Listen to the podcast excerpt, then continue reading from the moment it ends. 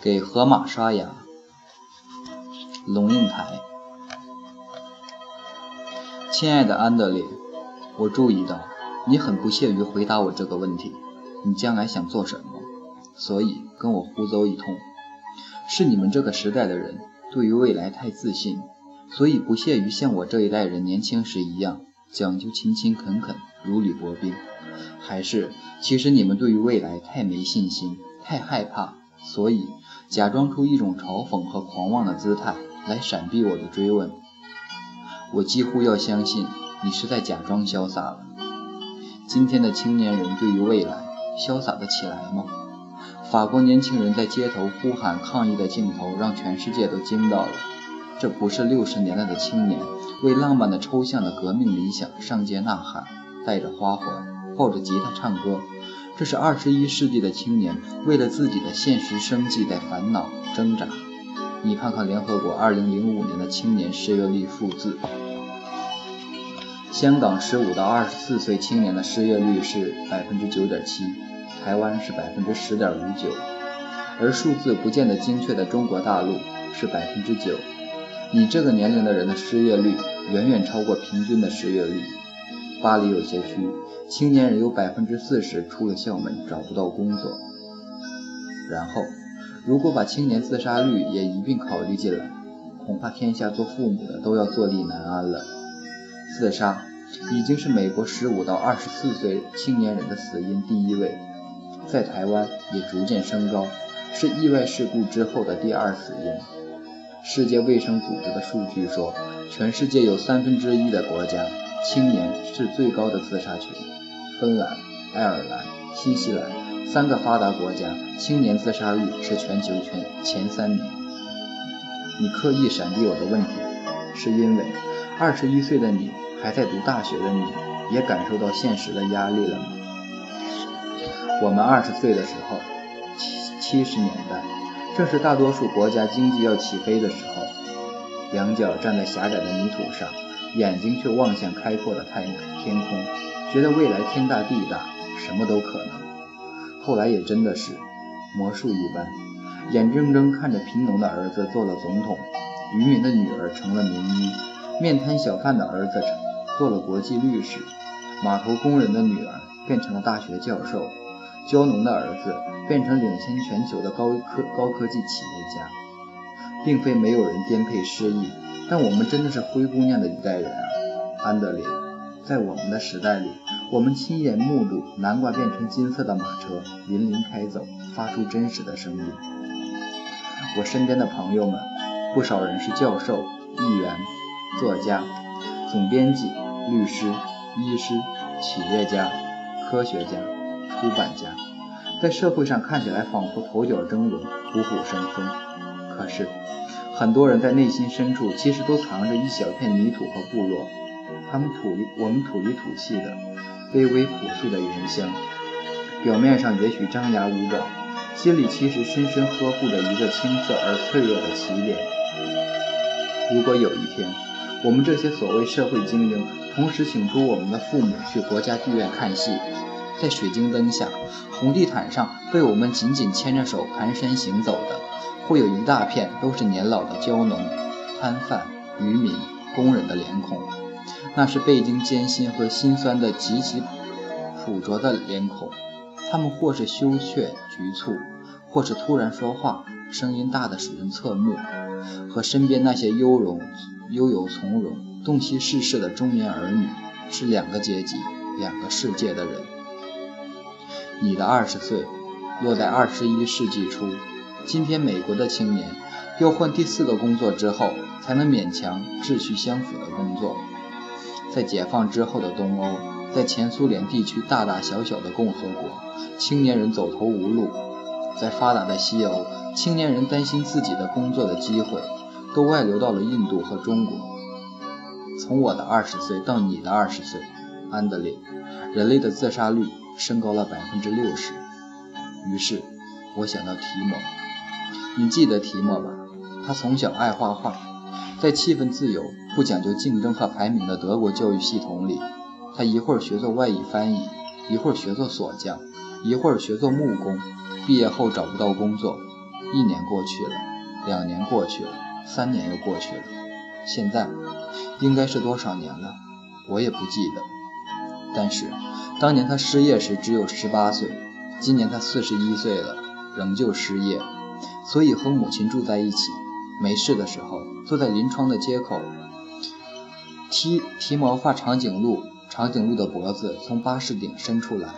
长颈鹿穿过飞机场，长颈鹿走进了一个正在放映电影的戏院。长颈鹿睁着睫毛长长的大眼睛，盯着一个小孩骑三轮车。长颈鹿在咀嚼，咀嚼，慢慢咀嚼。因为没有工作，所以也没有结婚，所以也没有小孩。提莫自己还过着小孩的生活，可是他的母亲已经快八十岁了。我担不担心我的安德烈将来变成提莫？老实说，是的，我也担心。我记得我们那晚在阳台上的谈话，那是多么美丽的一个夜晚，安德烈。多年以后，在我已经很老的时候，如果记忆还没有彻底离开我，我会记得这样的夜晚，无星无月。海面一片沉沉漆黑，可是海浪破岸的声音在黑暗里随着风袭来，一阵一阵的。烈烈的风摇着玉兰的阔叶，哗哗作响。在清晨三点的时候，一只蟋蟀，天地间就那么一只孤独的蟋蟀，开始悠悠地唱起来。你说，妈，你要清楚接受一个事实，就是你有一个极其平庸的儿子。你坐在阳台的椅子里。背对着大海，清晨三点，你点起烟。中国的朋友看见你在我面前点烟，会用一种不可置信的眼光望向我，意思是，他他他怎么会在母亲面前抽烟？你你你又怎么会容许儿子在你面前抽烟？我认真的想过这问题，我不喜欢人家抽烟，因为我不喜欢烟的气味，我更不喜欢我的儿子抽烟。因为抽烟可能给他带来致命的肺癌。可是，我的儿子二十一岁了，是一个独立自主的成人，是成人就得为他自己的行为负责，也为他自己的错误承担后果。一旦接受了这个逻辑，他决定抽烟，我又如何不准许呢？我有什么权利或权威来约束他呢？我只能说，你得尊重共处一室的人，所以，请你不在室内抽烟。好。他就不在室内抽烟，其他我还有什么管控能力？我看着你点烟，翘起腿抽烟，吐出一团青雾，我恨不得把烟从你嘴里拔出来丢向大海。可是我发现我在心里对自己说：“妈妈，请记住，你面前坐着一个成人，你就得对他像对待天下所有其他成人一样。你不会把你朋友或一个陌生人嘴里的烟拔走。”你就不能把安德烈嘴里的烟拿走？他早已不是你的孩子，他是一个人，他是一个别人。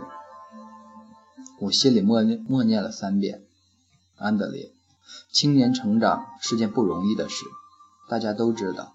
但是要抱着你、奶着你、护着你长大的母亲学会放手，把你当个当某个程度的别人，可是他妈的不容易！你哪里平庸了？我说，平庸是什么意思？我觉得我将来的事业一定比不上你，也比不上爸爸。你们俩都有博士学位。我看着你，是的，安德烈，我有点惊讶。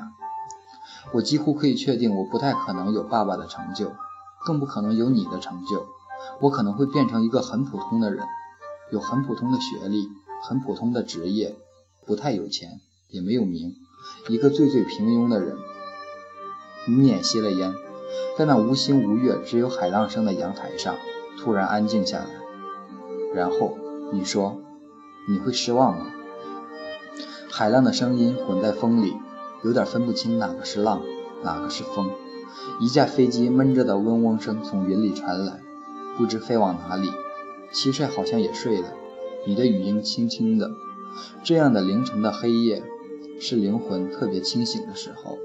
还没有换上白天的各种伪装，我忘了跟你怎么说的，很文艺腔的说，我不会失望，说不管你做什么我都高兴，因为我爱你，或者很不以为然的跟你跟你争辩平庸的哲学，或者很认真的试试图说服你，你并不平庸，只是还没有找到真正的自己。我不记得了，也许那碗葡萄酒也喝多了。但是，我可以现在告诉你，如果你平庸，我是否失望？对我重要的，安德烈，不是你是否有成就，而是你是否快乐。而在现代的生活架构里，什么样的工作比较可能给你快乐？第一，它给你意义；第二，他给你时间。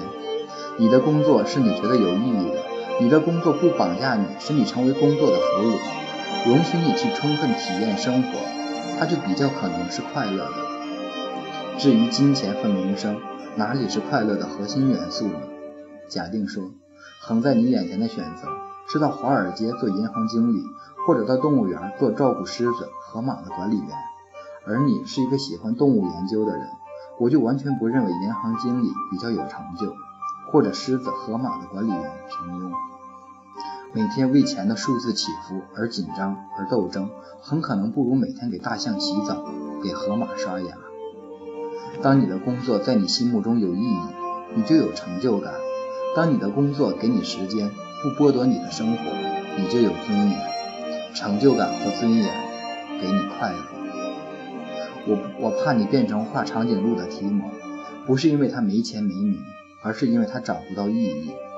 我也要求你读书用功，不是因为我要你跟别人比成就，而而是因为我希望你将来会拥有选择的权利。选择有意义、有时间的工作，而不是被迫谋生。如果我们不是在跟别人比名比利，而只是在自己内心找心灵安适之所在，那么连平庸这个词都不太有意义了。平庸跟别人比，心灵的安适是跟自己比。我们最终极的负责对象，安德烈，千山万水走到最后，还是自己二字。因此。你当然更没有理由去跟你的上一代比，或者为了符合上一代对你的想象而活。同样的，抽烟不抽烟，你也对自己去解释吧。龙应台，二零零六年十二月一日。